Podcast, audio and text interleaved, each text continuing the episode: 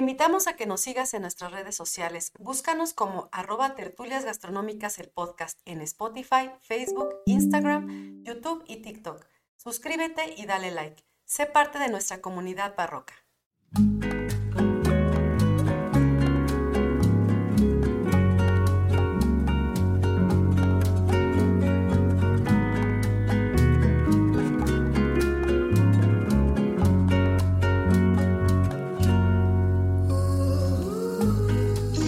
Hola a todos, bienvenidos a Tertulias Gastronómicas, un podcast donde platicamos de gastronomía, su entorno, significado, rituales, evolución y uno que otro chisme. Yo soy Viridiana Pantoja. Y yo soy Ingrid Millán. Y, juntas nos echaremos una tertulia gastronómica. Ay, amiga, ya nos sale mejor cada vez. Sí, pero luego, pero luego es una sí, una no. es que depende de cómo andemos en la semana. Sí, así. Si tomaste café, si descansaste, si tuviste mucho trabajo, depende. Viene, ¿no? Salud. No, pues bueno, bienvenidos a todos, una semana más de Tertulias Gastronómicas, el podcast. Les damos la bienvenida, les agradecemos como siempre que se conecten, que nos escuchen, que eh, nos manden por ahí sus comentarios, que nos digan que les gusta, que no les gusta, que nos comenten también qué tema quieren que toquemos, Eso también es importante. Nos gusta tener a nuestro público contento, a nuestros barrocos contentos. ¿Han aprendido? Yo creo que sí, ¿no? También pónganos si quieren que le cambiemos un poquito a lo mejor el formato que hablemos más sobre recetas tal vez o sobre preparaciones, no sé, ahí Hay ya. muchas cosas de sí, no, bueno que sí, es un no vamos a tener para terminar nunca la verdad. Va a los 80 años, amiga. No vamos a hablar de la, de verde en tatemada, ¿no? De la comida en el siglo 50. Sí, como si fuéramos a llegar hasta allá. Sí, me imagino que será así. Estaremos con cápsulas, ¿no? Sí, claro. Y bueno, antes de empezar, les recordamos que nos sigan en nuestras redes sociales. Recuerden que nos pueden encontrar en Facebook, Instagram, TikTok, YouTube. Nos pueden escuchar por, em, siempre se me vaya el tema, Spotify, Apple Podcast, Google, Google Podcast, exactamente. Nos pueden encontrar por cualquier plataforma.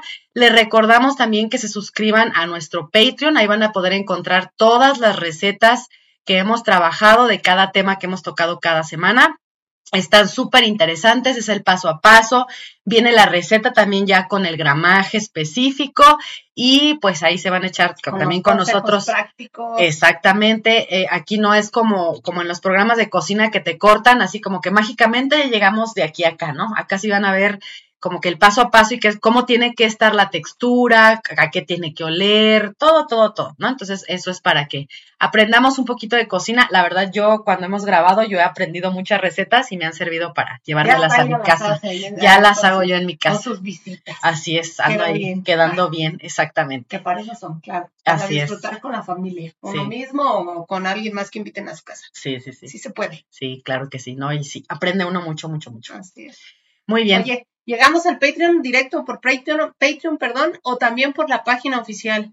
También podemos llegar por la página oficial. Recuerden que es www.tertuliasgastronómicas.mx. Ahí vienen eh, los enlaces para las diferentes recetas en Patreon. También ahí vienen, por ejemplo, los enlaces para entrar a, eh, a ver los episodios directamente. O a las plataformas. Y también ahí directamente nos pueden mandar correo electrónico, que si no lo quieren hacer y quieren mandarnos un correo electrónico ya directo, también estamos en tertulias.gastronómicas.contacto eh, arroba gmail.com. Ahí también nos pueden mandar eh, sus solicitudes Igual, si ustedes quieren que nosotros vayamos a su escuela, darles una charla, hacer un en vivo de tertulias ahí, este, exacto, o eh, que quieran que les demos alguna plática sobre investigación gastronómica y de turismo, pues también con mucho gusto estamos ahí a la orden. Así es. Así es. Y bueno, amiga, ¿de qué vamos? arrancamos exactamente. Hoy, Dejémonos de nimiedades y vamos a hablar directamente al tema. ¿De qué vamos a hablar hoy, amiga?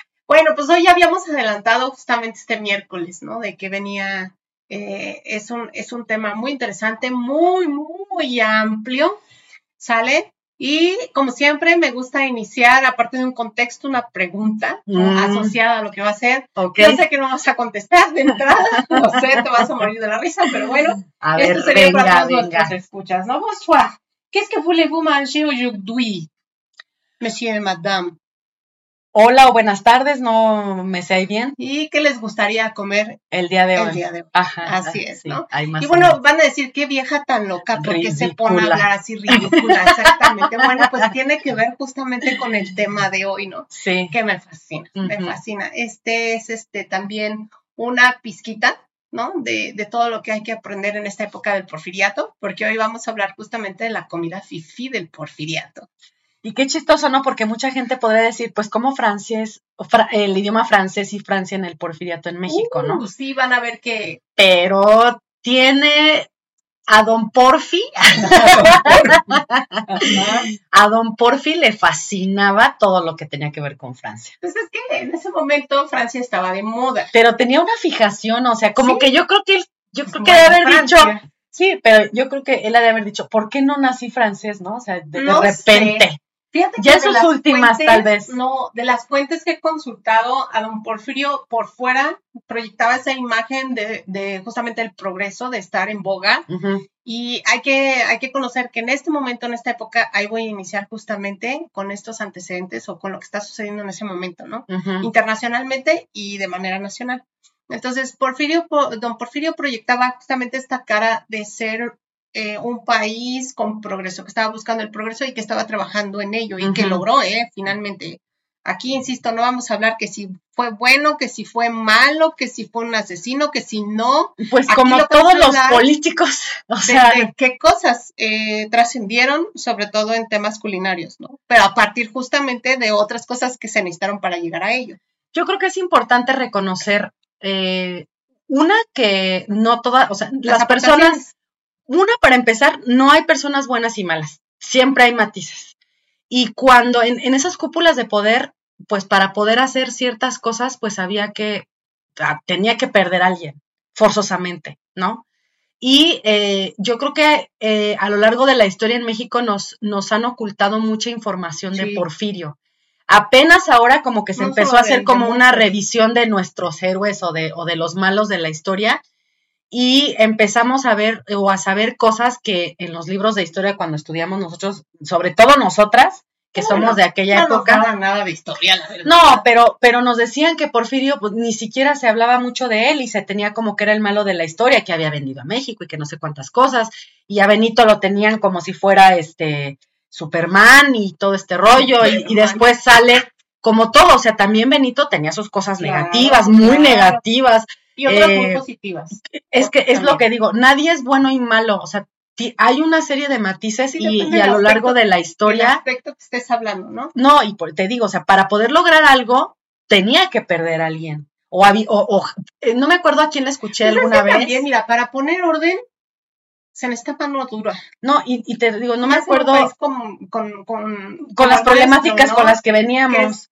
y que seguimos teniendo, porque México, aparte de ser un país muy grande, contiene este Diversidad. ah, mucha diversidad, no solamente en cuestiones biológicas, ¿no? Hablamos también de, de los Culturales. seres humanos que convivimos aquí en el mismo espacio y que traemos raíces de muchos, muchos lados. Entonces, es, es como hablar de un mole que decíamos, ¿no? Sí. Tenemos de todo allá adentro mezclado, entonces es muy difícil. Y, y la polarización también de, de los niveles sociales está como muy, muy Muy marcada. marcada. Y mientras a unos suele dificultárseles algo, necesitar algo, a otros es otra cosa, ¿no? Entonces es muy complejo, muy complejo. Y pues también hablemos, ¿no? El tema de lo que siempre decimos, la corrupción, el, el tema de que vamos a veces este, para atrás, ¿no? O sea, en vez de apoyarnos entre nosotros como mexicanos, de buscar el bien para mi vecino, porque yo sé que si a él le va bien, pues a mí me va a ir bien, porque Claro. si él abre trabajo, fuentes de empleo, se van a pagar impuestos, se va a ver reflejado en mis calles, en el alumbrado, en todos los servicios públicos, ¿no? En que todos estemos bien y que haya un equilibrio. Entonces, pero bueno, ese es, ese es un tema de política. Pero sí, efectivamente, siempre. No, pero, para pero va, algo, va a permear de alguna manera. También, ¿no? O se tiene que negociar algo también. Y bueno, justamente es, es este, este tema de, de don Porfirio, hablando en temas culinarios, pero por supuesto vamos a hablar, ¿no? De qué, qué estaba sucediendo en el contexto mundial y en México Tiene mucho que ver. precisamente para entender por qué sucedió así o por qué nosotros ve- vemos. De hecho, una primera falacia que me gustaría tocar, que ahorita tú tocas, ¿no? En este acercamiento de, los franceses, mucha gente piensa que es el contacto primero que tiene México con Francia, No. porque es el que nos deja como más eh, entre comillas, influencia justamente francesa. Ajá, pero en, antes ya en las estado artes aquí. y en muchas cosas, ¿no? Pero efectivamente no es el primer contacto que tenemos con la cultura francesa. Solamente recordemos que este, el primer contacto en realidad que tenemos de esta cultura francesa ya directamente se da cuando estamos en el periodo de la colonia, en el siglo XVIII, cuando la Casa de los Austrias casa la- ah, cambia a la Casa de los Borbones, ¿no? Y cuando llega justamente un Borbón, un francés, directamente ligado como nieto de Luis Así 14 es, a la corona española. Desde ahí, todo en la moda, en la indumentaria, en la gastronomía, en las artes, se va a ver plasmado esos, esos cambios, ese reflejo de la cultura francesa. Y por lo tanto, a nosotros ser una colonia de ellos, pues también va a trascender para acá, ¿no? Claro. Entonces, desde ahí tenemos ese contacto con, este, con los franceses y después estuvo la corte de Maximiliano, estuvieron también antes las intervenciones, ¿no? Cuando vieron los franceses. Entonces, hay muchos acercamientos con la cultura francesa. Incluso va a venir un, un grupo de comerciantes, fabricantes de los Alpes marítimos que este, son llamados los Barcelonet o. Barcelonetas. Y ellos vienen con toda, así como nosotros en, en el sueño americano Ajá. y mucha gente que va a Estados Unidos soñando justamente con, con tener una mejor calidad de vida, tener trabajo, tener prosperidad. Sí. Pues ellos igual vienen, vienen soñando con llegar a América y especialmente a un lugar en donde les abrieran las puertas, que en ese momento Era estaba todo forjándose justamente para que fueran bien recibidos ellos. Pero al final de cuentas, aunque eran extranjeros, estaban invirtiendo en México Claro. y mucho dinero se estaba quedando aquí, estaban dando trabajo, estaban haciendo este, muchas cosas y nosotros vamos a tener justamente ese acercamiento porque se nos va a abrir el horizonte, nos van a traer no solamente nuevas telas y nuevas formas de pensar, nos van a traer nuevos ingredientes que no conocíamos o que eran muy alejados y que van a empezar a participar dentro de esta de Y esta que se van a de este movimiento culinario Y que se van a volver también parte de lo que hoy es la gastronomía mexicana. Claro, sí, hoy hoy no Que conseguimos aunque usted también no lo crea, o sea, no podemos, ya lo platicábamos en podcasts anteriores, perdón, en episodios anteriores, ¿no? La cocina mexicana de hoy, la que conocemos como cocina mexicana, no sería Más lo pura. que es Mm. sin la intervención de los españoles, los franceses, este, la cultura de los, este, de las personas de color, o sea, los árabes todo eso. Entonces tampoco vamos a Los decir que somos cocina sí. originaria. No, somos una mezcla y de todo. Y gracias a eso es lo que eso somos. Es el poder que tenemos. Y eso hay que reconocerlo ¿no? claramente. El, así el es. poder de ese, esa diversidad que tenemos y de ese peso culinario que tenemos. Y qué rico, ¿no? Ay, sí. Qué rico, Sí, la verdad. Pues ese es el resultado. Sí. Que hoy comamos delicioso. Ay, Y este, que amemos tanto nuestra patria por justamente La estas comida. cuestiones de la comida. Que es lo que luego más extrañas cuando estás lejos, ¿no? sí, amiga, rico en otros lugares, en otros Pero no países. es lo mismo. Pero no es lo mismo. No. dices, "Oh, mi tortilla. Sí, No, ¿cómo Mi decía? salsita. ¿Cómo decía este la mamá de Tita, esta, la señora, este, ¿cómo se llamaba la mamá de Tita? Doña La, la, la mamá de dura, Tita. Sí, sí, sí, ¿cómo se llamaba? Este, se me fue se su me nombre. a mí también. Bueno, decía, no, es la hermana, Bueno, es mamá Elena. mamá Elena. Decía, más vale el chile y la, ay, ¿cómo decía ella en la película? Es peor el, el, el chile y la tortilla lejos, me parece. Algo, Algo así. así. Ajá, sí, sí, Ajá. sí, sí. Perdón, todavía no entra el café. Ya te fuiste. Bueno, pero regresemos. Eso, correcto. Entonces, eh, y bueno, está cercano, ¿no? A, la- a las fechas justamente. Entonces, Así es. Pues vamos a iniciar. Nos encontramos en los últimos años del siglo XIX y los primeros del siglo XX. Y en esos momentos están sucediendo cosas bien interesantes, ¿no? Obviamente es un periodo que se le llama el porfiriato porque es don Porfirio Díaz el que es el centro, ¿no? De atención, en este caso política. Este, en el que está en el ojo del huracán, porque es finalmente el, el, como el rector de todo, ¿no? El presidente. Es la última, la última, este, el último periodo que tuvo, sí, ¿verdad? ¿Vas a hablar de como el parte? último periodo que Es que ya ves que se religió 20 mil veces. Ah, no, yo voy a hablar un poquito de todo, porque sí he de, he de serles sincera, como siempre les digo, ¿no? En una hora yo no puedo hablar de todo, de todo lo que he revisado en fuente y que sigo encontrando y que es impresionante. Y ahí sí les pido disculpas, pero sí, no, porque prometo de verdad que lo que no hable hoy se van a abrir otros episodios. sí, ¿no? vamos a tocar Hoy, por ejemplo, muchas no cosas. voy a hablar de los mercados del porfiriato que tuvieron muchos avances que son hermosísimos. No voy a hablar, prometo hablar en otro episodio de ellos Ajá. exclusivamente, ¿no? Y del comercio, porque el comercio es otra cosa también impresionante, ¿no? El canal, el canal de la viga y todo esto. Este, pero no voy a hablar de eso. Tampoco voy a hablar de los chefs que se dan justamente en esta última parte del porfiriato y de que fueron bastantes que fueron bastantes, muchos extranjeros y que dan pie a otras cosas, ¿no? Incluso los banquetes del centenario, que ese es otro, Otra historia. episodio especial, ¿no? sí. Este, tampoco voy a hablar de lo de todo lo que es los avances tecnológicos que van llegando a final de siglo y a principios de siglo y que hacen que se transforme la cocina también bien interesante, sobre todo en las urbes. Sí en donde va a llegar, por ejemplo, la luz eléctrica, ¿no? Entonces, de eso tampoco voy a hablar porque es muchísimo lo que hay que, lo que, hay que hablar de aportaciones en este momento, pero sí hablaré de manera general para que entiendan cómo fue que progresó el país en esos momentos. Digan lo que digan, a lo mejor este fue por suerte que él estaba ahí y le tocó estar en ese momento, pero los adelantos siguieron llegando. No, pero es algo que no podemos negar. la verdad es que, el señor se hizo su chamba en ese tema. Sí progresó. Claro, muchísimo. Las estadísticas lo dicen. Sí. Como haya sido, ahí está. Haya sido como haya, sido. como haya sido, tan solo el ferrocarril de 666 kilómetros llegó ya casi simplemente, a 20 mil kilómetros. Simplemente con eso. Y lo que se pudo hacer con la entrada del ferrocarril. América. Así es. Y entonces conectó haciendas y conectó muchas otras cosas que tampoco voy a hablar de eso. No, llevó, y trajo mercancía, exactamente. Este, abrió mercado para que los ingredientes que existían en otras partes de México lograran llegar a otros lugares donde ni se conocían. Así es. ¿Cómo creen que conocimos la comida o los insumos del norte? y con los del sur, en el centro, exacto. O de los que estaban hacia el Golfo, viceversa, hacia el Soconusco, etcétera, ¿no? Entonces, es eh, muy interesante hablar de eso, pero prometo hablarlos en, en, otros episodios y también de los, de todo lo que son los establecimientos, vean, hasta me emociono, de alimentos y bebidas porque ahí van a surgir muchas maneras nuevas de este vender los alimentos, de consumir los alimentos. incluso estas maneras, hábitos de, o tendencias que se van a ir dando de poder como a manera de ocio salir y, y, sentarte en una mesa y, convivir con alguien más justamente y platicar ¿no? O cortejar a otra persona a través justamente de estos establecimientos. Entonces tampoco voy a hablar. Bueno, ya no digas, ya no digas de lo que no vas a hablar. ¿De qué sí vamos y vamos a, entrar en contexto. Vamos a justamente esa introducción y de lo que va a estar sucediendo en, en estos cambios que van a afectar directamente a la alimentación y que podemos con esto ya justamente cerrar este paréntesis cultural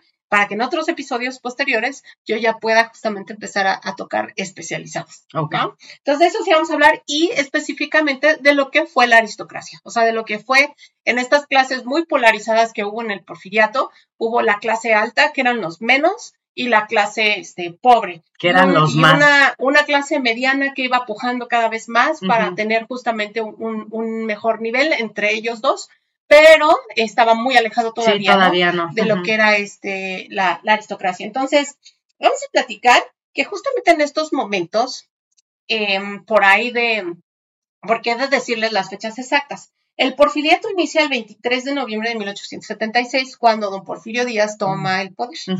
No va a ser continuo, pero él va a gobernar alrededor de treinta y tantos años, ¿sale? De hecho, no va a ser continuo porque no se permitía la reelección, que es algo que mucha gente no sabe.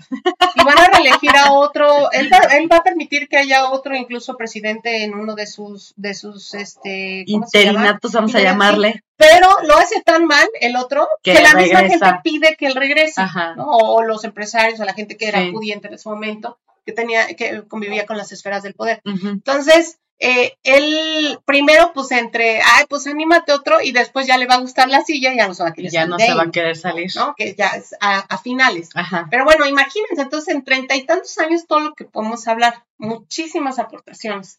Pero es una de las cosas que yo creo por las que sí funcionó el progreso, porque hubo una continuidad en los planes. Porque hubo una continuidad de decir, bueno, le metemos el ferrocarril, pero no le metemos nada más seis años le metemos 30 años y hablar entre 6 y 30 años, pues por eso pudo unir justamente eh, todo México. Y hoy siguen siendo las rutas que hoy tenemos de ferrocarril. Apenas se anda abriendo una nueva, ¿no? De pasajeros. Y desde entonces no se había metido inversión en, en ese tema del ferrocarril. Pues pero con sus asegúnes. Con sus asegúnes. No estoy hablando de que sea bueno o malo, insisto, pero en el caso de Don Porfirio, logra ese, ese progreso, ¿no? Y con eso se va a lograr económicamente muchas cosas, porque de entrada comienza a verse a México efectivamente como un país que está progresando, un país que se está conectando en vías de comunicación y que por lo tanto puede traer comercio, ¿no? Y puede pasar, va a haber como un paso entre todo lo que es América. ¿Ven cómo los avances tecnológicos sí son buenos? Sí, claro, sí, claro. Mm. Y entonces vean, si le estoy diciendo que él inicia en 1876 y termina justo con la Revolución Mexicana, que es los mexicanos desde ese entonces que ya estaban hartos de justamente esta cuestión de autoritarismo al final, en donde él se reelegía y, mandaba silenciar a los que quisieran oponerse. Sí, ya empezó a convertirse en dictador. Exactamente, cuando comienza ya como un dictador. Entonces, la, en, en la última parte hay un grupo de pensadores que ellos este, se ponen de acuerdo, incluso en distintos lugares de México, y muchos incluso exiliados, ¿no? Para, Porque estaban persiguiéndolos y los iban a matar.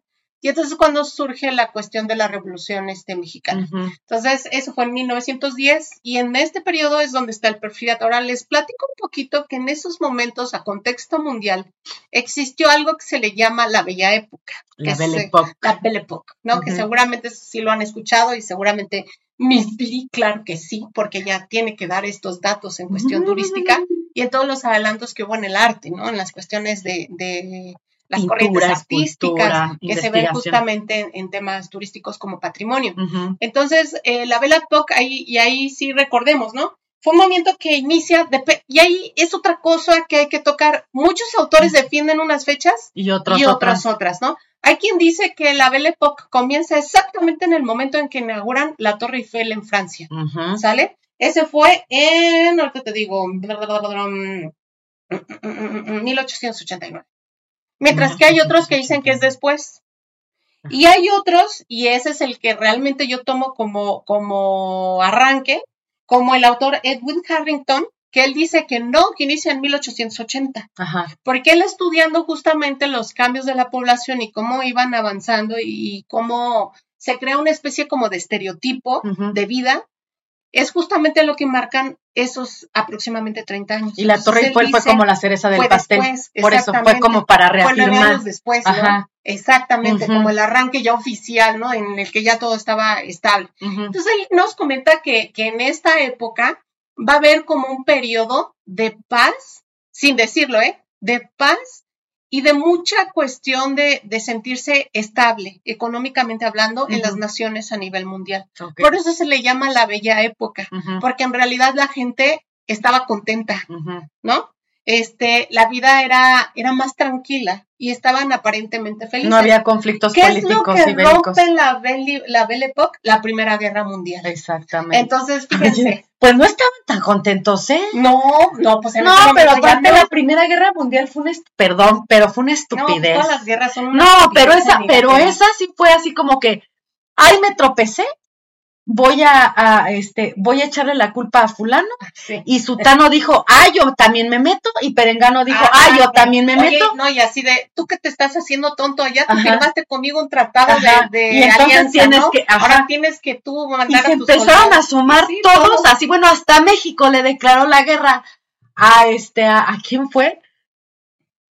Alemán, no me acuerdo, pero hasta, hasta nosotros ya después le entramos. Al principio sí. nos pidieron, pero estábamos en plena revolución mexicana y no quisimos entrarle. Pero este, después sí, sí, dijo México. Dijo México, yo le entro también. fue, fue, así como de un malentendido y todos le entramos y total, ¿cómo dice tu papá? El primer perro es el único que sabe por qué ladra y todos los y demás, todos los demás exacto, así fue la Primera Guerra Mundial. Exactamente. Un saludo a mi papá, don Roberto. La semana pasada le mandamos saludo al mío, papá, sí. don Eliezer. Hoy le mandamos un saludo a don, Robert, al buen don Robert. Sí, exactamente. Y a sus esposas también. Ah, ¿De tu papá? No, ¿qué pasó? Me va a colgar mi mamá. A doña Lidia, mi ah, Sí. Y a tu doña también, doña Chivis. Así es. Saludos. Y bien, entonces, en ese momento la Belle Époque va a ser, eh, al ver tanta estabilidad, va a fomentar que haya ciencia y arte y van a tomar sus propios lugares dentro de la historia, ¿no? Y dentro de los adelantos, vamos para que se imaginen todos los adelantos que sobrevivieron en este momento, empieza justamente el fonógrafo, el la fotografía, eso deriva en cine, que también son las primeras veces que aparece todo esto, ¿sale? en temas de eh, la cuestión textil y de la de los vestidos, de la vestimenta, uy, hay un adelanto así cañón, ¿no? De hecho, se dice que hasta de manera atropellada, porque las mujeres se van a atrever a doblar sus dobladillos un poquito más arriba y que se le puedan ver los, tobillos. zapatos. Decían, ay, ¿cómo puede ser, no? Ajá. Suben sus faldas un nivel. sí, sí, sí. Y incluso muestran por primera vez las piernas con sus trajes de baño. Sí. Imagínate, amiga, ahora es al revés, Sí. ¿no? Ahora es que vamos a tapar. ¿Qué pedacito vamos a tapar? O ya ni eso. Y va a ser una manera muy elegante de vestir. Siempre van a estar buscando las cuestiones de que si va con un sombrero, que si va la combinación de las telas con los colores, ¿no? Con este, los patrones que se van a hacer. Entonces va a haber un adelanto en temas de, de textiles muy importante Sí. y la elegancia va a permear hasta las clases inferiores. Eso es algo bien interesante. Y ustedes vean fotografías de la época y la gente iba a comer así, con smoking, ¿no? Salían así con su, con su sombrero de copa. Es que era muy y su importante paraguas el- o su bastón a la calle. todo de, las de mujeres- lo que hablas Ajá. era eh, sinónimo de estatus. Sí, claro, sí, claro. Entonces, pues de ahí viene, ¿no? Este, la Catrina de Guadalupe Posadas. Claro. De ahí El- nace la precisamente de la de burla y la sátira, este, y no solo de la aristocracia, también de la gente eh, de clase media Sí. que quería impactar también al ir a la iglesia los domingos, se iban, y también de viene lo de, lo de colgarse hasta el, el molcajete, es por eso. Exactamente. Y bueno, otros, otros adelantos que hubo es el café. Por primera vez hace su aparición de manera mundial como una bebida muy importante. ¿sale? Y va a ser justamente a través de los, de los norteamericanos, que van a llegar y habla- hablaré en unos momentos más. Eh, a través de la intervención norteamericana llegan ellos bebiendo café y se queda el café en México, ¿no? Y comienzan a abrirse zonas para la Tomar cuestión café. cafetalera, ¿no? Para, para sembrar café, Ajá. pero hablaré en unos momentos más. Entonces, eh, también Pasteur es la primera vez que salva la vida de alguien a través de una vacuna contra la rabia. Ok. Vean todos los adelantos Sí. que está viendo, ¿no? Sí, sí, sí. Aparece el cancán y el. Moulin Rouge. Ok. Todo en esta cuestión que les digo, entre lo elegante, pero también la sátira, la burla, ¿no? Y el poder mostrar las piernas y algo más, el cancán. Bueno, Entonces, este, que son justamente maneras de expresarse socialmente, ¿no? Ante lo que está sucediendo. Y por supuesto la corriente Art Nouveau, que me fascina, es uno de mis estilos preferidos artísticos. sí, Se nota, ¿no? En Sí. todo lo que hago. sí, amiga. Entonces, bueno, para los que no sepan, el arte nuevo es un estilo que nace un, eh, de artes decorativas en donde este y el Art Deco, que va a ser su, su otra corriente contraria después del Art Nouveau, son las únicas corrientes que yo sepa que aparecen en todas las esferas eh, cuestiones de artes decorativas. Es decir, no solamente va a haber Art Nouveau en la fachada de una casa, No. lo va a ver en el interior, pero también lo va a ver en los muebles y también en la ciudad que lo adopta en todo lo que es el mobiliario urbano, en, la- en el bote de basura, en, En el las alumbrado, en las bancas, en las letras de los edificios, ¿no? En todas En los en los papeles tapices y en un montón de cosas, las vitrinas, todo. Todo, ya me estoy emocionando todo. y estoy golpeando el micrófono, lo siento, lo siento. Y este, bueno, este Art Nouveau justamente va a ser su entrada a, a lo que es este el mundo y México en consecuencia. Y pues vamos a tener aquí varias aportaciones. Tenemos un, un, un edificio representativo al 100% de lo que está hablando mi amiga. A ver si... Hay varios. Pero hay uno que es como el más, bueno, yo siento que es como el, el que más, digamos, que se conoce a nivel internacional, no sé. Que tiene tintes, claro, sí, en la Ciudad de México. En la Exactamente. capital no hay Así, bellísimo por ahí está. blanco, Así es. ¿no? Eh, si lo a la. Alameda, que de hecho tiene que ver con las fuentes y todo. Es que hecho, toda, toda esa, recibe, ¿no? toda esa, esa manzana, no es por no es por este no no es por coincidencia que ahí exista una entrada del metro francés Ujú, ¿sí? exactamente. Y si no saben de qué estamos hablando, vayan para allá. Vayan ¿de qué para edificio estamos hablando? estamos amiga? hablando del, pa- del Palacio de Bellas Artes Palacio de Bellas Así Artes. es, ¿no? Exactamente. y, eh, y bueno el Art Nouveau de hecho en México así como veía a nivel global eh, presentándose como moda como tendencia se va a adoptar pero en México va a traer también sus propios elementos que son nacionales por eso también es único Pues que es que es como toda la arquitectura, amiga. ¿no? Necesitas insumos de la zona claro y le van a dar su toque personal, claro. de Como nuestro, artes. nuestro, nuestro barroco mexicano. También, Exactito, exactamente. así igualito, Así es, así es. igualito.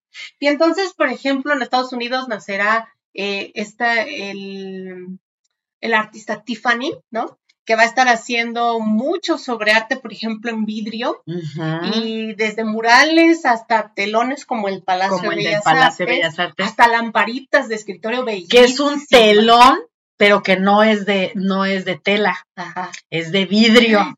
Vayan al Palacio de Bellas Artes, es una cosa hermosísima. Sí, muy bonita. Y bueno, lo hizo Tiffany. Entonces, y también por primera vez circulará el metro de la línea 1 en París. Entonces está sucediendo a nivel global, ¿no? Y específicamente en Estados Unidos, en París, que son los lugares que son, que están como referentes por el tema de, de potencia, del desarrollo. del desarrollo que están justamente surgiendo. Y bueno, al final de cuentas, eh, París va a ser un referente porque París está de moda, Francia está de moda, es el, el foco de la moda, ¿no? Como ahora nosotros estamos de moda en nuestra cocina, en ese entonces Francia estaba de moda en cuestiones de, arte, de ¿no? Todo, de todo, sí. Entonces, México introduce justamente este Art Nouveau y este, comienza a realizar diversas obras como las que ya comentamos, el Palacio de Bellas Artes 1, pero también están las fábricas de Francia, el Palacio, que, que, fue lo que hoy llamamos el Palacio de Hierro, ojo, no la marca, el Palacio de Hierro en la Ciudad de México es un palacio que se erigió con hierro y con vidrio que fueron de los primeros justamente que se erigen así y que se pueden visitar hoy en día, ¿no? Hoy, hoy es un tema comercial ahí. la gente no. ¿Hay a poco la, tienda Palacio y Hierro desde los 1900? No, la, tienda no, el, hablamos del edificio, que así se llama, ¿no?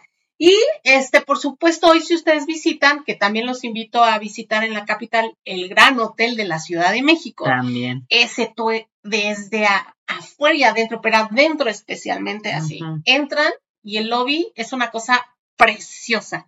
Las jaulas que tienen los, los pajaritos, lo que es el lobby con el tema de los muebles que están justamente diseñados en ese estilo, ¿no? Las lámparas que cuelgan y volteas hacia arriba. El tragaluz que tiene. no, el es vitral una cosa está hermosísimo. Es uno de los más hermosos que hay aquí en México. No es el único, ¿no?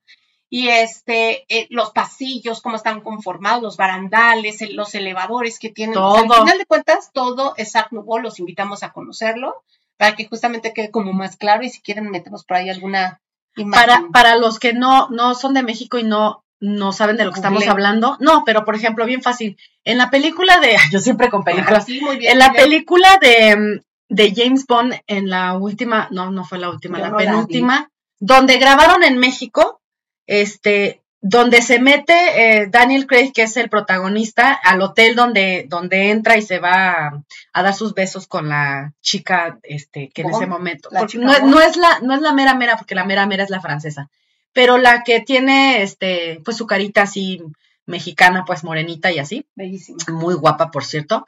Eh, donde se mete y que de ahí se sale a caminar como por las, este, por la parte de afuera del edificio y ya se va así haciendo sus, eh, hay marometas y todo lo que hace. Ese es el hotel del que estamos hablando. Bueno, entonces, esto es lo que está sucediendo en Europa y lo que está sucediendo en, Estados Unidos y en este caso en, México, ¿no? Y pues obviamente todo este arte se permea en la comida. Claro. Al ser referente Francia en ese momento, pues Francia va a estar en boga en todo el mundo también en cuestiones culinarias. Y bueno, eh, los restaurantes de alta categoría que van a empezar a aparecer y que se van a empezar a abrir en México, se van a, poner especialmente en lo que es el centro. Y ahí van a aparecer personajes que van a ser justamente la atracción principal, ¿no? Los chefs. Fíjense que al ser chefs franceses los que van a traer, porque el restaurante así se anunciaba, ¿no? Con chef francés. Así es, con el chef francés tal, ¿no? Y tú podías, este, entonces ir a visitar porque ese era el lugar en boga y tenías que estar ahí. Si eras de la crema y nata, tenías que estar ahí para salir vieran que estabas ahí. Ajá. Exactamente, ahí es donde se iban a hacer. Ya en el periódico se utilizaba esto de, de, las de las citas de socialité. Sí. Ya se usaba. Así es, de hecho, gracias al periódico, ¿no? Nosotros eh, buscamos muchas fuentes para entender qué era lo que se comía, con qué tipo de materiales se servía, quiénes eran el personal servicio, cómo se vestían por las fotos, ¿no? Cómo estaban justamente uniformados, muy elegantes, ¿eh? muy elegantes. Y justamente el protocolo era francés. Entonces la gente iba y bien chistoso, amiga, porque se sentaban y hasta el menú estaba en francés. la carta San francés, ¿no? Y por eso yo les decía ahorita al inicio, francés que les gustaría comer porque así se acercaban a preguntarles.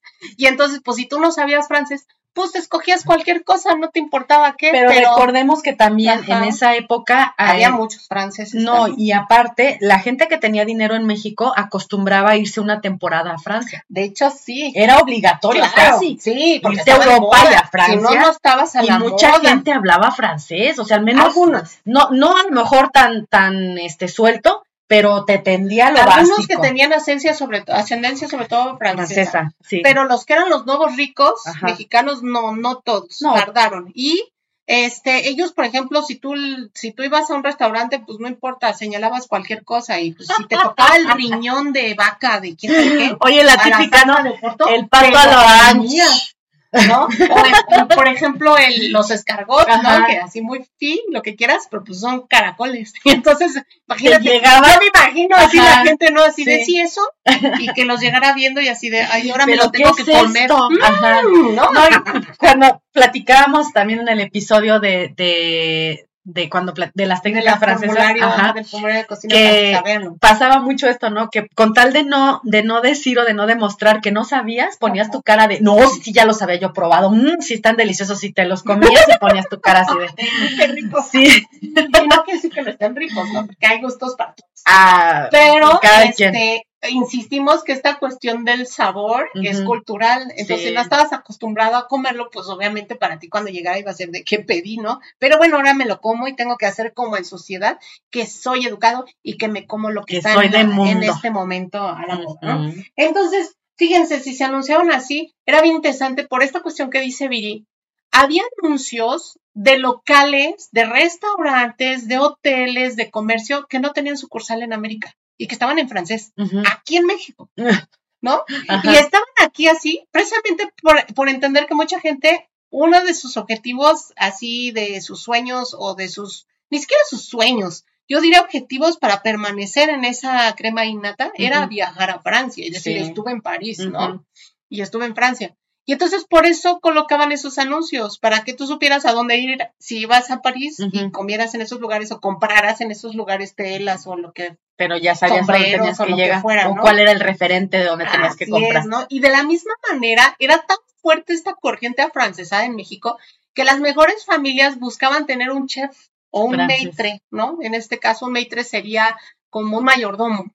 Es el que es el que, bueno, en, hotelería, sí, es este el que lleva todo lo que tiene que ver con el servicio de alimentos. Pero desde el montaje de las mesas, este, cómo se controla meseros, cocina, recibir, insumos, él y, la ama de llaves, personas, él y la ama de llaves eran los que movían todo lo que tiene que ver con las grandes mansiones. El mayordomo está visto como una figura que acompaña al patrón todo el tiempo. Era su, hombre de confianza. El que lo viste. Exacto. El que le lleva el periódico en la mañana. El que le lleva su garrafa de agua para que se enjuague. Sabe lo que, lo que tiene que desayunar, lo que tiene que comer, si está enfermo, qué le gusta, qué no le gusta, sus secretos, todo sabía. Qué, qué, marca de puros o qué era lo que necesitaba. Si, si necesitaba salir por la puerta de atrás, pues abrirle la puerta de atrás. por, eso, por eso decían mucho que, o sea, los que, los que mandaban, o sea, eh, eh, el dueño pues era el de la lana, ¿no? Pero los que mandaban todo, pues era él y la ama de llaves. Claro. Eran los que movían todos los hilos. Así es. Y si tú como servidumbre por eso, mal a uno de ellos, bye. No, por eso en las novelas de, de, de, misterio, por ejemplo, en las de Agatha Christie, siempre el asesino es el mayordomo. Porque es el que sabe todo y se mueve y conoce los pasadizos y, todo. Los horarios de todos y así, ¿no? Los gustos de todos, exactamente. Entonces, fíjense, este, se anunciaban tanto, era bien chistoso, ¿no? Aquí se anunciaban los restaurantes que tenías tú que visitar y comer ahí en Francia. Y en Francia se colocaban afiches, se colocaban justamente los anuncios para México, para que si había por ahí algún chef que quisiera venir a trabajar a México, ahí decía, ¿no? Con quién este preguntar. ¿Quién necesitaba? Era una manera de, contactar los recursos humanos para poderlos contratar acá, ¿no? O a menos que la familia viajara y allá mismo se lo, se lo eh, robara, se lo trajera. Un, cocinero y se lo trajeran justamente de ahí, un chef, ¿no? Así es como va a llegar justamente Silván Dumont, que voy a hablar de él mucho. No, amiga. No que te vayas voy a ir en ahí. otro, en otro episodio. ¿va? Pero, ¿qué va a ser el, el chef de chefs de ese momento al final del porfiriato? Ok. Entonces, eh, van a aparecer, por lo tanto, distintos establecimientos asociados con esa cultura francesa, ¿no? Y entonces va a aparecer, por ejemplo, las pequeñas dulcerías o grandes dulcerías, eh, como la de, de Verdun. Y ahí se van a vender pastelitos y cosas bien, este, como Bien coquetas. bien coquetas que no existían antes y que van a servir justamente para el servicio del café, de la hora de, de- o la hora del té, Del ¿no? té. Como pastelillos. Entonces, va a ser una pastelera, una dulcería muy importante en esos momentos en la Ciudad de México y van, lo más chistoso es que va a haber, por ejemplo, la dulcería y a un lado una fonda o un figón. O sea, como México, Ajá, sí, dos, ¿no? sí, la sí. verdad. O sea, vamos a convivir todos los establecimientos juntos, incluso va a empezar a haber un tema de am- ambulantaje también, ¿no? En donde el obrero va a comenzar a comer, pues ahí en la calle, parado, como se puede, ¿no? Y no vamos a hablar de eso hoy, No. pero es justamente cuando aparece muy, muy bien ya resaltado lo que es la figura del taco callejero, ¿no? Porque es donde vas a tener que comer parado rápido y irte Sí. a tu lugar de trabajo, pasar, ¿no? Entonces, esta aristocracia pasaba justamente en los establecimientos FIFI muchos de sus, de sus momentos, pero también en casa lo, lo atendían muy bien y comía perfectamente, ¿no? Entonces, nos llenamos de almacenes franceses, cinemas, teatros y muchos otros establecimientos con el fin de satisfacer nuestras necesidades que estaban creando a la francesa. ¿sí? En esta nueva clase alta mexicana. Y bueno, en estos momentos se va a adecuar lo que yo te decía, ciertos servicios que van a entrar a México, como lo es el agua potable entubada y como lo es también el, el tema de la electricidad. Entonces las cocinas van a empezar a modificarse, no solamente en cuestión estructural, van a estar modificándose incluso en el área en donde se van a colocar y donde antes se colocaban. Antes era mal vista y estaba puesta al final, donde, ah, donde estaban los baños Ajá. porque ahí salía humo. Y entonces el, el que se humiera la casa no estaba bien visto, ¿no? Sí. Pero a partir de este momento, cuando empiezan a aparecer los primeros electrodomésticos, ¿no? Este va, va, va a cambiar el espacio. No voy a hablar de eso, No, insisto. Entonces, pero nomás es un pijito para que sepa, ¿sale? Entonces, este, van a, van a, vamos a situar, va- voy a citar dos, eh, dos cosas que nos comparte Raquel Eugenia Barceló Quintal, que es una investigadora, es historiadora, y, tiene unas obras magníficas que les recomiendo muchísimo.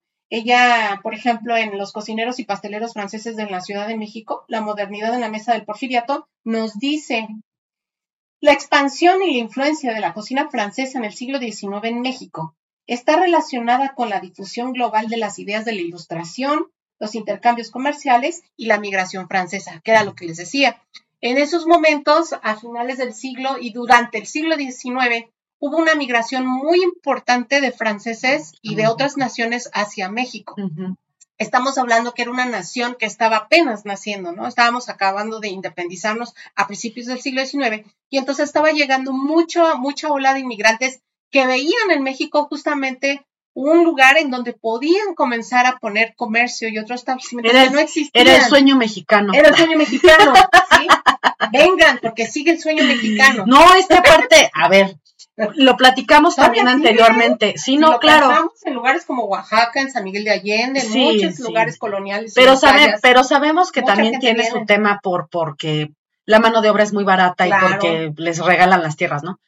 Pero lo platicamos antes, México es un territorio que su tierra es muy fértil, muy fértil. Lo que pongas aquí, lo que siembres aquí, se da Así, solito. solito. Entonces, imagínense en Eso aquella hasta los época, cronistas lo dejaron por escrito. en aquella época, si tú tenías una lana para invertir, así como hubo mucha gente que se fue a Estados Unidos a invertir en plantaciones de tabaco, de arroz, este, en de etcétera. carbón, en buscar Aquí en México, imagínense también, había para poner plantaciones de muchas de cosas, lo que de lo quisieras. que quisieras. Este, también estaba el tema de las minas aquí en México, muy Y- Y don importante. Porfirio Díaz algo que hizo justamente Fue es abrir, eso. el abrir esa El posibilidad. comercio a los internacional o que vinieras a invertir a México. Así es, te daban, como tú dices, prácticamente te regalaban las tierras con tal de que vinieras a invertir. Sí.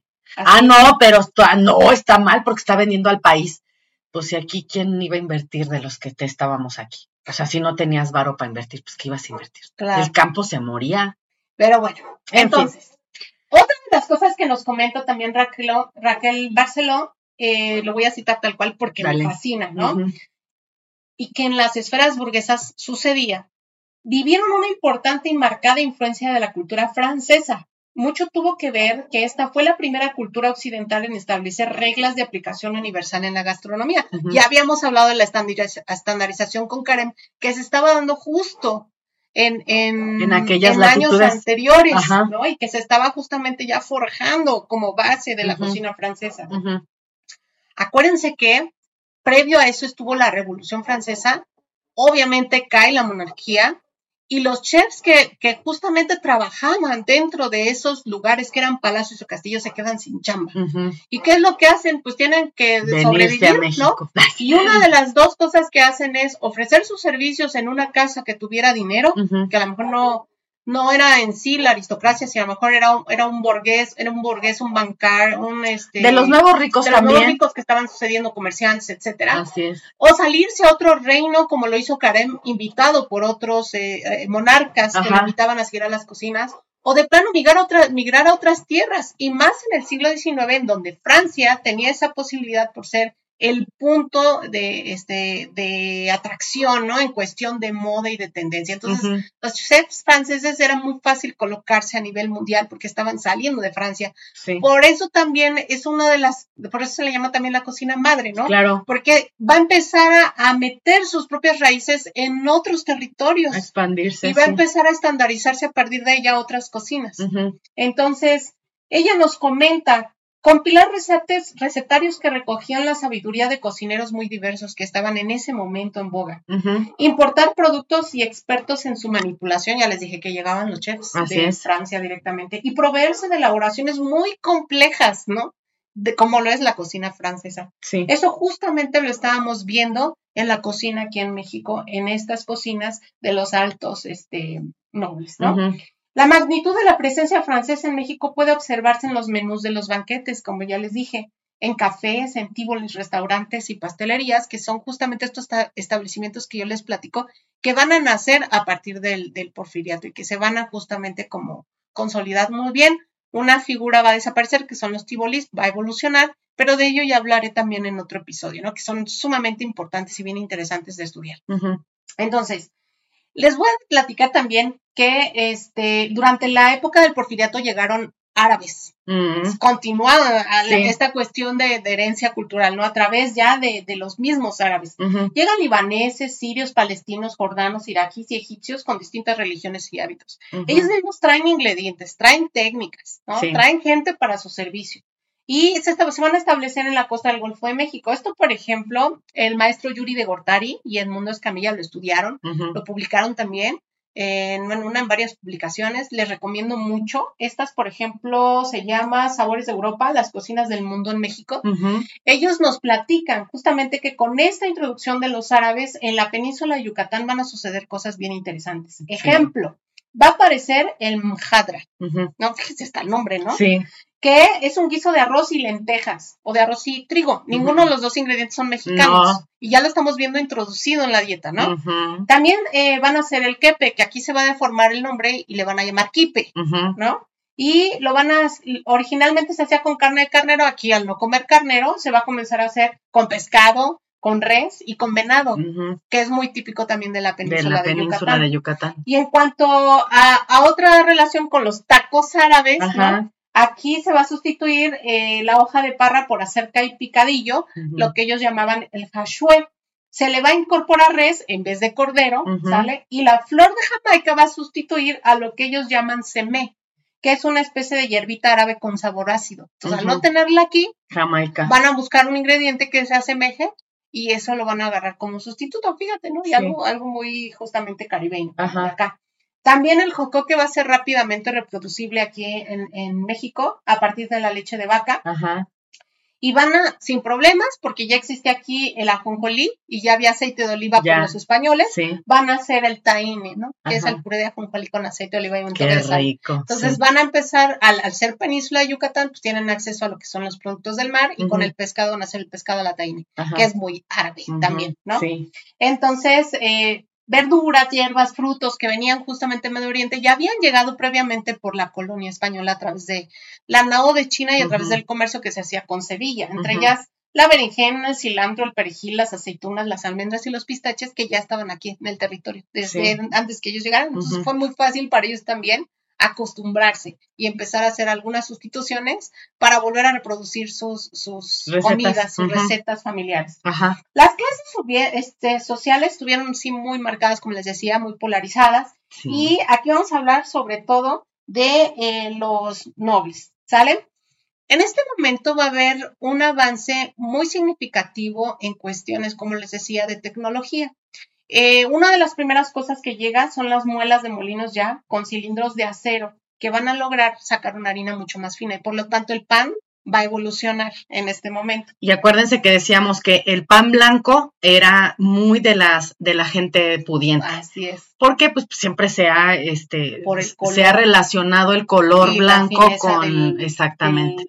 Entonces, a más moreno el pan, menos este menos estatus. Menos noble era. Así es. Entonces buscaba siempre que la harina fuera súper refinada para que el pan saliera muy blanco. Así es. A eso le sumamos pues, nuevos ingredientes, por ejemplo, en la panadería. Este, algunos ya estaban eh, integrados como la mantequilla, como les decía yo, desde el siglo XVIII, con el cambio de la corona. Pero va a haber otros nuevos como adelanto industrial, como es la margarina. Va a ser su aparición aquí.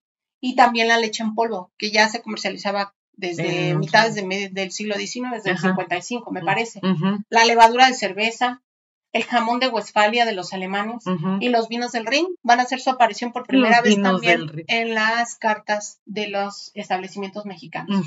En esta época también va a comenzar por tema político, eh, don Porfirio Díaz y su bancada van a decidir que hay ciertas áreas en México en donde se puede justamente invertir para cultivar cierto tipo de ingredientes, ¿sale?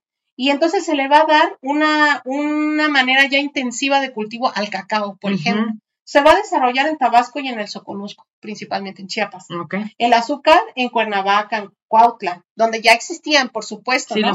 Pero se les va a dar mucho más motivos para continuar y todavía expandirse Incentivos. Ajá. Exactamente.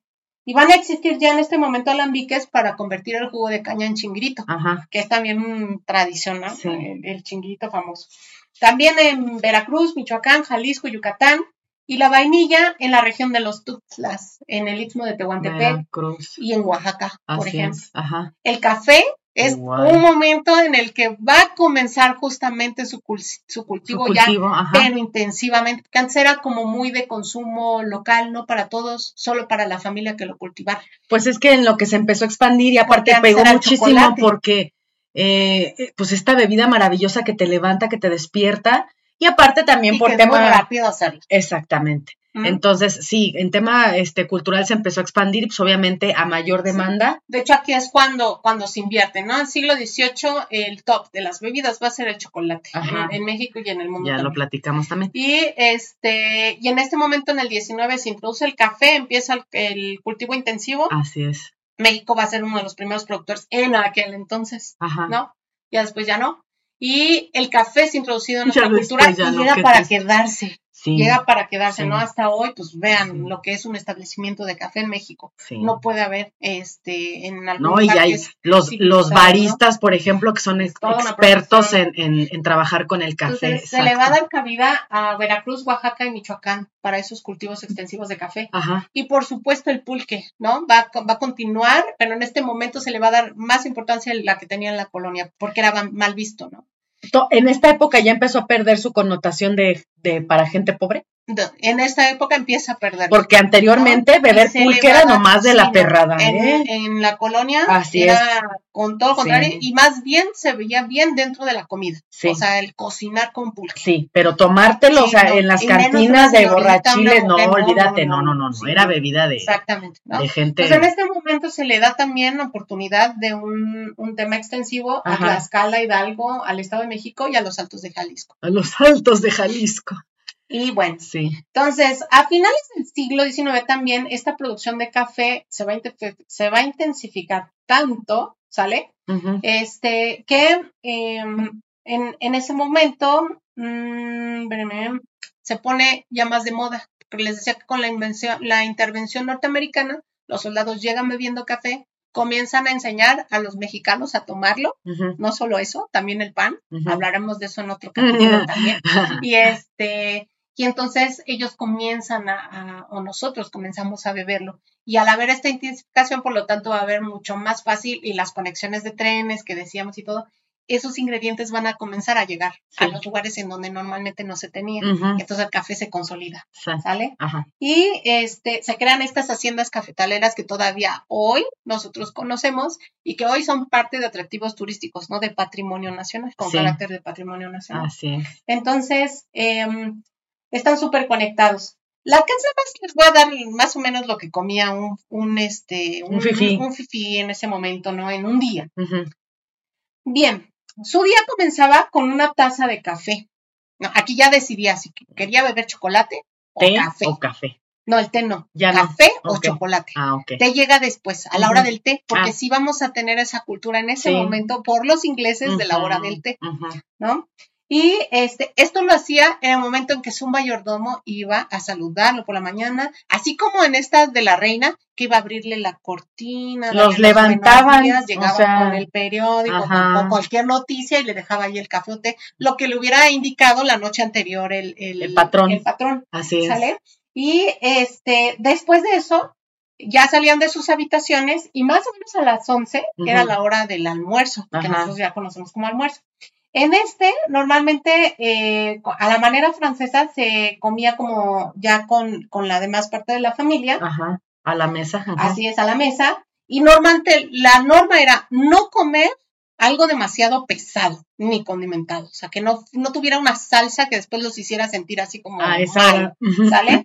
Eh, era normalmente, sí, abundante, en muchos entremeses, muchas cositas como para estar picando, y entre ellas, bueno, picando y vas a ver, ¿eh? Huevos, pescado, tocino, alcachofas, costillas de cerdo o de ah, no nada pesado. Sí, sí. ¿Así? y todo a las 11 de, la mañana, ajá. Y todo con café, sí. ¿no? Entonces tú ya ahí comías. Bueno, ahorita que nos echamos la pancita y así a las 11 de la a las 10 de la mañana ya le estamos dando al estómago. a veces antes. Mm, sí, Depende a las, si el día anterior se fueron de antro, ¿no? Sí, no, ya llegas en vivo a tomarte, a comerte tu pancita, este, tu menudazo a las 7, 8 de la mañana crudo. Uy. Y bueno, después de eso llegaba el lunch, pero el lunch era una cuestión también movible. El lunch se podía tomar entre el almuerzo y la comida fuerte o buscaban después de la comida un lunch por la tarde antes de la cena. Va a depender de la familia, de las costumbres y de lo que hubiera ese día en actividad. ¿Sale? esa decisión. El lunch va a haber también una diferenciación y va a haber un momento en que se van a llamar lunch champagne. Después ya se le quita, ¿no? Pero imagínate, lunch champagne llegó a desarrollarse hasta con champaña servida en el momento. ¿Y quién va a poner de moda los lunch champagne? Pues va a ser la esposa del general Díaz, con sus famosos los champaña. Ahorita les voy a ah, decir qué hubo en uno, por ejemplo. Entonces, este, este lunch normalmente era para picar. Debía ser em, cosas como más tendientes a ser a temperatura ambiente o frías, para no tener que estar calentando. Y obviamente se bebía champán, ¿no? en este momento. La esposa del general Díaz, por ejemplo, ofreció durante los festejos del centenario uno en honor a la fundación de la Universidad Nacional de México el 21 de septiembre de 1910. No van a entender nada de lo que les voy a decir, de antemano se los digo. Y voy a dedicar justamente un episodio a, ello para que entendamos, ¿no? En traducción y en técnicas. Y por ejemplo, más para que se imaginen, cuenten los tiempos. A ver, dale. Y a lo mejor se habrá cosas que más o menos ubican. Le entendemos, ¿ok? Entonces, eh, comenzó con un consomé frío, consomé froid a la essence de gribouille. Luego otro, consomé chaud Malboise. Y luego otro, Frufu. Tres. Luego, Supreme de Huachinango al Oriental. Supreme de Huachinango. Cuatro. Es una cosa que a mí me maravilla, porque ahí estamos ya notando el tema del mestizaje sí, muy interesante. Sí, está bien afianzado. Técnicas españolas, árabes. Pero con ingredientes de aquí. Eh, cuestiones prehispánicas también, por supuesto, ingredientes locales. Pero ya también empieza Francia a estar dentro de nuestro, claro. círculo. Llevamos cuatro, ¿qué más? de jambon Oporto, ¿no? Cinco. de jamón con Oporto. Ajá. Longe de vœuf en Bellevue. Eso sería otro, ¿no? Ajá. Este, que es ternera. Supreme de volaille à la ivoire. Siete. ¿no? Que es un ave. Luego, pan fourré assorti. Diferentes tipos de pan. Ocho. Para, Ajá. Acompañar, para acompañar. Bueno. Ensalada Rachel, ¿no? Salad Rachel. Tarte holandés.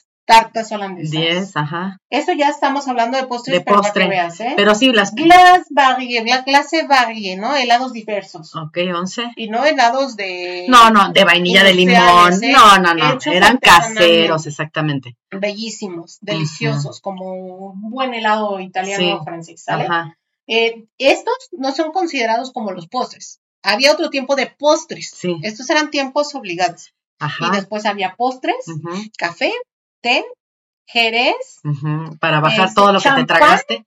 de distintas, aquí por ejemplo mencionó tres diferentes champán. La champán bonnet, champán Ajá, ¿no? Y el jerez Rudesheimer, ajá. ¿no? Entonces para que vean cuánto, cuántas cosas había en ese lunch champán. Fíjate, y nada más un lunch, no fue un cena. lunch, exactamente, Sí. ¿no? Entonces para que nada más vean.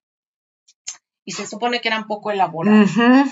Ellos mencionan que incluso era así como una cuestión de picar, pero la verdad es que Mm. lo dudo mucho. No. Y este, la hora del té venía después. Fíjate. No manches. Y esta, eh, la, la, era una parte bien importante dentro de las familias, porque esta la organizaban las mujeres, Las doñas. ¿sale? Las mujeres de élite. Sí, Y la tradición era tomarlo como se tomaba con los ingleses, sí. ¿sale? Normalmente se, se adoptó a las 5 de la tarde y se preparaban alimentos como sándwiches, chocolate, naranjada, limonadas, té, Galletitas. dulces, vinos, galletas, bizcochitos, brioche, caramelos, bombones y pasteles. Sí. Todos ellos acompañados de servilletas hechas con excelente calidad, detalles hermosos, Flores, todo. Ajá. Y servidos en porcelana que venía de Oriente, Así es. copas, cristalería y otros enseres que venían justamente de otros lados. Que platicábamos que esa, ese momento era para presumir Ah, claro. tu vajilla Sí. del té que te acababa de este, llegar. que de te acababa de lugar. llegar de, de allá de un lugar por allá raro. De Alemania. Así es. Y que era que lo sacabas para presumirle a las amiguitas que eras pudiente. Así es. Aunque no Bueno. supieras ni más paloma de, lo que tenías ahí. Estamos hablando que hasta aquí se morían de hambre porque no han comido. Claro. ¿Sale? Sí. Solamente ha habido el desayuno, Ajá. el almuerzo, ¿no? El lunch Ajá. y el té. Y el hora té. Ahora Sí, sí, no, no, viene ya la comida en serio, ¿no? Ajá. Así, a mí háblame bien, que vamos a comer. Esta hora del día en este momento se va a hacer muy a la francesa también. Se va a dar, va a dar lugar a las seis o siete de la tarde, depende de la familia, depende de las actividades. Lo que para nosotros vendría siendo casi cena, ¿no? Así es. Ajá. Y en este momento podía ser una cena informal o una cena formal. Aquí es donde ellos decidían si iban a tener invitados para cerrar ahí temas Ajá. o porque simplemente les encantaba codearse con otras familias adineradas. ¿no? Sí, Entonces sí, las sí, invitaban a comer a sus casas. Y este, si era así, la regla en etiqueta se ponía más exigente. Claro. Había más cubiertos en la mesa, había más cosas que atender en el tema de protocolo. No, y las preparaciones eran más elaboradas. Así es, así es. Y bueno, cuando eso sucedía, la familia tenía que invitar a la otra familia con una semana de antelación. Sí. Si Tenías no, que mandarle funcionaba. Su invitación muy bonita con su listón. Y se la mandabas con el lacayo, sí, todo eso es, en esas épocas era, era el manual de Carreño, o sea, literal, Sí, eran las, se- las buenas formas, táctil, el ¿no? protocolo, El era así súper, Tenías que ir con tu sombrero de claro, copa, no, y te enseñaban, vestido. a ti como mujer tenías que ir a una escuela donde te enseñaban todo el protocolo para llevar una, una casa, para poderla administrar, para poder este, saber, por ejemplo, eh, cómo se hacen las invitaciones, a qué hora se tenían que entregar, con qué papeles, con qué tonos, con qué colores, este, o sea, era todo un tema lo de lo del protocolo para, para hacer las cosas. Y bueno, aquí obviamente ya existía la cuestión caliente, dentro, Ya. porque estás sentado ya en una mesa en donde te van a atender. Sí. Y más o menos para que se den una idea, lo que tenía un menú nocturno con invitados debía tener por lo menos dos diferentes tipos de sopa. Una y otro tiempo, ¿eh? Sí, Una enseguida de otra. ajá, Cuatro platos fuertes, sí, ensalada, pasteles, sí, fruta, café y digestivos. sí. Independientemente si fuera o no con invitados, debía de haber vino, sí, o sí. ¿Sale? Que es una cuestión que nos trajeron justamente no solo los españoles, sino que reforzaron muy Los fuerte los franceses. franceses. Sí, Y entonces, eh, la elite normalmente contaba con su propia cava, en donde decidían a partir del menú qué era lo que se iba a servir. Ya estaba el maridaje desde ese es. entonces. ¿No? Entonces, fíjense, había casas con cava, wow, qué interesante. Terminada la comida, la anfitriona se paraba y era, era un tema de protocolo. Cuando la anfitriona se paraba, quiere decir que todos se tenían que levantar y seguirla. Y lo que seguía normalmente era el entretenimiento. Ella se iba a otra sala de estar, en donde normalmente ella o alguna de alguno de sus hijos o de sus familiares tocaba un instrumento musical. Y entonces todos se acomodaban, se sentaban alrededor, se paraban, si eran hombres, y comenzaban justamente a deleitarse con la música o el entretenimiento que estuviera, obviamente con aperitivos o este, fumando. Entonces, eh, terminada a veces, eh, antes, podía ser antes o después de los, de los instrumentos musicales, también se les podía invitar a los jardines, a contemplarlos, a pasearse incluso dentro de un jardín de una casa, que obviamente no era como las de ahora, amiga de No, pues ¿a dónde, este, ¿a dónde te lo llevas a ver los jardines? que se asome por la ventana a ver tus macetas. baño. a ver las macetas. aquí de patio.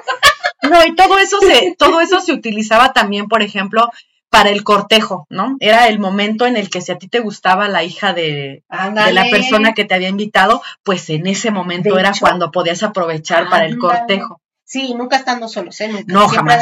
No, no, no, el manual de Carreño decía que no. Y por ejemplo, muchas veces en los jardines había una especie como de casitas o kiosquitos en donde había mesitas y todavía ahí se les atendía con servicio de café. Sí. Las pérgolas estas también. ajá. ajá, exactamente. Muy art que les decía, ¿no? Así es. Y este, una vez finalizado ya que hubiera un concierto con instrumento, entonces ahí se abría lo que nosotras hacemos. Ay, aquí quería llegar, ¿no? Aquí nacen las tertulias. Entonces, una vez terminado toda esta sección de protocolo, la gente ya podía sentirse como tranquila y empezaban ahora sí a platicar. Se platicaba normalmente de, pues desde el chisme, pero normalmente era más qué estaba sucediendo en su mundo en esos momentos, ¿no? ¿Qué noticias había? Que si ya había llegado tal almacén, que si ya había abierto su sucursal en otro lado, sobre todo las señoras, ¿no? Y ya viste la tela que llegó de París, la nueva de color azul marino, ¿no? En la tienda fulana de tal. Y ya viste que ahora este, nuestro compañero Barceloneta abrió una tienda donde venden sardinas, ¿no? Traídas de quién sabe dónde, y así, ¿no? Entonces el queso fulano de tal, como que eran momentos en donde tú chismeabas, digamos, a gusto, y se, habían, se hablaban también de temas actuales, ¿no? Oigan, este, que ya este, se inauguró una nueva estación de ferrocarril en, en qué sabe dónde. Es que ahí también, por ejemplo, no siempre no siempre estaban todos juntos. A veces los hombres se iban a un a una parte de la casa y las mujeres a otra, ¿no? Exactamente. Los hombres a hablar de política, de dinero, de negocios. Y las, mujeres, a hablar de, chisme. Claro. De chisme, de lo que está de moda, este, de, porque también era mucha presunción, o sea, lo que decíamos de su hijo es, es, era como de medir, así como los hombres era de medir a ver quién la tenía más grande, en mujeres era de medir cazuelas. Sí, claro, claro. Ya saben. no es mi hija, mi amiga no es una peladeo. No, no, no, no, no. Este, el puro y otras cosas. Entonces, eh, en mujeres era la cazuela, ¿no? Medirle acá, quién tenía la mejor cazuela, quién tenía el mejor chef, este, quién ofrecía mejores fiestas, los vestidos. ¿Quién tocaba más este, instrumentos Exacto. Que quién eh, de sus hijas, por ejemplo, quién tenía el mejor partido, ¿no? Ah, también eso era. Oigan, en mi casa está el chef fulano de tal que traje de París la semana pasada porque nos fuimos de paseo. Y entonces aquí era también un tema bien interesante de competencia entre los que venían de rancio a bolengo, de mi papá, y de fina estampa, y los nuevos ricos, que el, el, nuevo rico tenía la lana para comprar las cosas, pero, pero, los de abolengo decían, es que no, no, me acuerdo mucho de la del Titanic, ¿no? Ándale de la señora esta de Molly y la otra la mamá de Rosa, así de esta que le daba así de eh, le daba los, los picones horribles porque decía es una corriente, ¿no? Pues sí, pero esa corriente tenía un montón de lana y tú bien fresa no, tienes, tienes que casar a tu hija con este porque no tienes en qué caerte muerta, ¿no? Que le decía, ¿quieres que seamos costureras? así, te imaginas, ¿no? Que para ellas terminar de, costurera era la muerte. Estamos en este espacio en el que estamos hablando, porque esa es la, la moda francesa, la Belle Époque, en la época en la que va a haber muchísimos adelantos tecnológicos, Exactamente. etcétera. Entonces también se buscaba mucho en temas, por ejemplo, de insumos de, de, de cocina y, y demás, probar cosas nuevas, ¿no? Decir, yo eh, comí esa fruta porque me la trajeron de no sé dónde, carísima, y en mi cocina, o mi chef, o fui de viaje y lo que sea, y yo la probé, ¿no? O sea, era mucho este como presunción de em, fui a diferentes este, lugares, probé tal cosa. Mira mi este, vestido nuevo que me acabo de Ajá. mandar a hacer con el sastre tal. No, y, pero, pero en la cocina, por ejemplo, decíamos de los escargots, ¿no? Por ejemplo, que, eh, ay, ¿a poco no lo has probado? Siento que está de moda, ándale. ¿no? O sea, por te ejemplo, mugroseabas y no sabías de lo que te estaban hablando en ese momento. Aquí se ponen también, en este momento, en este horario que les estoy diciendo de la tertulia, por si todavía te quedaste con hambre o con sed, ¿no? Sí. Te ofrecían refrescos, licores y pastelitos. Ajá. Entonces, imagínate, no estaba tragando. Y se podían extender hasta las 12 de la noche o pasadas las 12 de la noche ahí Sí. en la tertulia, porque ya es una tertulia. Ya, ya, ¿viste, ya. ¿no? Entonces, el refresco, ojo señores, no es este refresco que nosotros conocemos embotellado con cocholata No. y saborizantes artificiales. Normalmente se hacían con jarabes hechos con almíbar y la fruta de predilección, se dejaban justamente reducir y con esos se hidrataban nuevamente con agua, con hielos, ¿no? Con pedacitos de fruta, con flores y eso refrescaba y era una manera como de cerrar el día, Ajá. ¿no? Sí. Entonces, fíjate, y ahí en la charla y todavía un refresquito y No, pues es el pastelito. es que era, era un bacanal No, eso. yo hubiera terminado así amiga, en el porfiriato. Pero imagínate, o sea, ¿cómo, cómo también tenían que tener ese tema de, de, de cuidar el peso, ¿eh? Porque tampoco era muy bien visto que estuvieras gordito. Ah, no, no, pero también el corsé y todo eso. Ay, no, pero no hay, no hay corsé que amarre cuando tienes, o sea, cuando estás muy grande, por más corsé que traigas, te vas a ver gordita, o sea, eso no. Que incluso también las faldas ayudaban, porque esa Sí, cuestión pero- de verlas así ayudaban. Pero de todas maneras, la era, era, Y qué incómodo, la neta. La neta, te la que, neta. o sea, te quedabas, por ejemplo, si estabas muy gordita. Qué incómodo. No, sí, amiga, mm, pues tantas deformaciones que hemos visto eh, por el tema de lo los largo de utilizarlos, Sí, no, eran muy malos, son muy malos para el cuerpo. Así es. Muy bonito se ve y todo, te hace la mega figura y todo, pero sí está.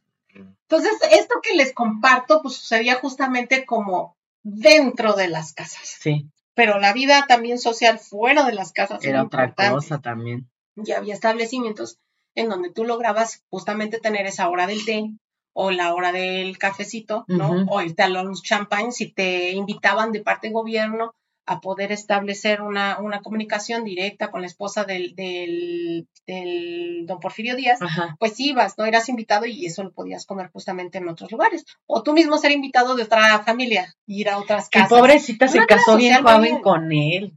La segunda esposa. Sí. Bueno, las dos. Mm, Bueno, pero, pero ya la, la segunda era una sí, niña y ya ya grande. Sí, sí, sí, mira. Se mancharon los papás. Bueno, amiga.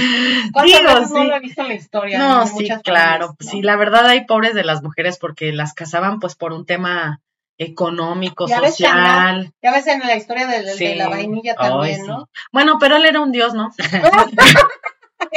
Cosa. Pero en este caso, sí, imagínate, este, casarte ¿no? con un viejito y, No, sí. y tener que aguantarlo así en la cama, uy, no. y tenías que cumplir porque pues esa era tu chamba, Así es, no podías decir que no. así es. Ay, qué horror. Qué bueno que no nacimos en esa época. así Por es. ese lado, claro, No, ¿no? pero sigue, sigue habiendo en esta época Sí, todavía en algunos todavía, países se utilizan.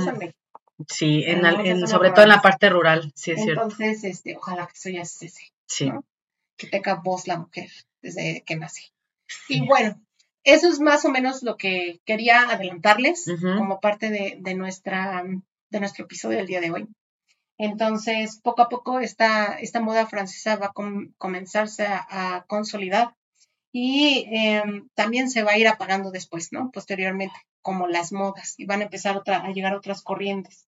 Solo van a quedar muy poquitas familias con estos protocolos tan este, excelsos, ¿no? Tan No, exuberantes. y cuando entra la revolución se viene una hambruna terrible por la falta de lana, Son por el tema bélico. a- Son a los primeros a los que les van a dar cuello también, entonces, Sin embargo, pues la cuestión de ingredientes, de técnicas, de muchas cosas que son el protocolo en eso el sí va a servicio, prosperar. se va a quedar, ¿no? Se va a quedar para la posteridad. Tan es así que hoy nosotros pues seguimos dentro de nuestra, de nuestra comida, ¿no? Disfrutando de, de un, un, un tema de repostería muy amplio que ya no es propiamente al 100% francés, que sí trae técnicas arra- arraigadas de ellos por supuesto, ingredientes, pero que hoy conforman pasteles ya muy de aquí, ¿no? Muy, este, pasteles y repostería, ¿no? Galletas y muchas cosas, que muchas llevan eh, harina de maíz, llevan este... Sí, se ha incorporado con el tema de los insumos mexicanos. Justamente mezclas. Pero también hay todavía pastelerías francesas en México muy buenas, muy, ricas. Muy buenas. Si,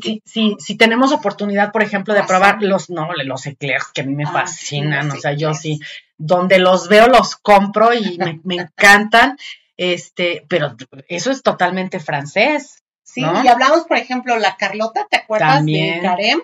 Llega también a través de los franceses aquí a México y bueno, ahora encuentras Carlotas con frutos mexicanos. Las crepas también aquí en México que las encuentras en todos lados. Y con ingredientes mexicanos. Mexicanos, sí, claro. Panadería igual francesa, los croissants hoy son súper clásicos también en, en, México. Ojo, no los cuernitos, los croissants. No, croissants. Croissant. Los croissants.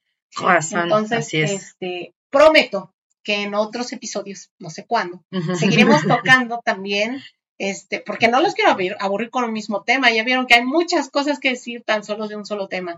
Y nos encanta justamente compartirlo, pero que tampoco se aburran ustedes, que lo disfruten y que poco a poco les vayamos campechaneando un poquito de aquí, un poquito de allá, para que nos vayamos cultivando de, de, todos lados, ¿no? No, pero está bien interesante para que aprendas un para que aprendas, para que aprendamos un poquito de, eh, de nuestra historia, de lo que ha pasado y que pues eso nos dé también un atisbo al futuro, ¿no? También qué es lo que podemos integrar, qué se puede desechar, que no, no sé. Que eso se recupera. Ya, exactamente. Que muchas cosas también se han ido quedando como olvidadas pero yo creo que son, o sea, para poder caminar eh, debemos de saber qué viene atrás, o sea, que, por dónde pasamos, dónde estuvimos, exactamente. Bien dicho que el que no conoce su historia está condenado a repetirla.